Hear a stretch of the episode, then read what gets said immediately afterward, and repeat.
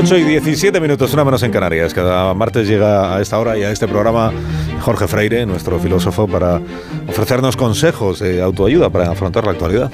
Buenos días, Jorge. Buenos días, don Carlos. ¿El consejo de hoy cuál es? Bueno, el consejo de hoy tiene un título muy estoico. No echemos de menos tantas cosas.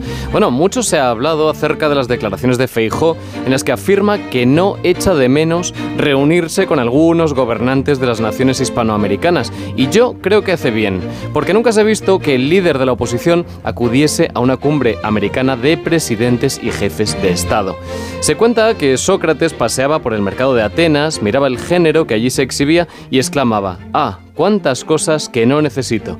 Bueno, la verdad es que a mí me pasa lo mismo salvando las distancias cuando me entero de que Cristiano Ronaldo se ha comprado un Bugatti de 8 millones de euros. Francamente, no echo de menos comprarme un coche tan exclusivo.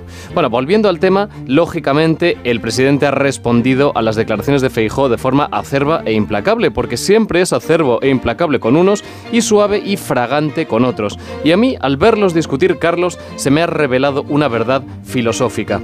Creo que ahora mismo en nuestra política nacional hay en liza dos arquetipos y dos arquetipos tan viejos como el mundo, que son el de Hamlet y el de Don Juan.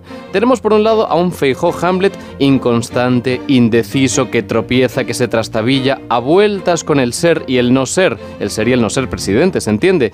Y al mismo tiempo tenemos a un Sánchez Don Juan audaz, osado, casi temerario, que está siempre pensando en su siguiente conquista, con lo cual nos encontramos ahora mismo con una paradoja muy curiosa. Por un lado tenemos a Feijó, que es un estoico que se conforma con lo que tiene y que tampoco pide más, la verdad es que tampoco está haciendo grandes méritos para acceder a la Moncloa y está por ver que quiere presidir el país. Y por otro lado tenemos a Sánchez que está aquí pero que parece que querría estar en otro sitio, quizá en Europa, donde sin duda lo tratan mucho mejor. Con que así estamos, nuestros dos principales candidatos son uno que no se sabe si quiere entrar y otro que no me queda claro que querría salir.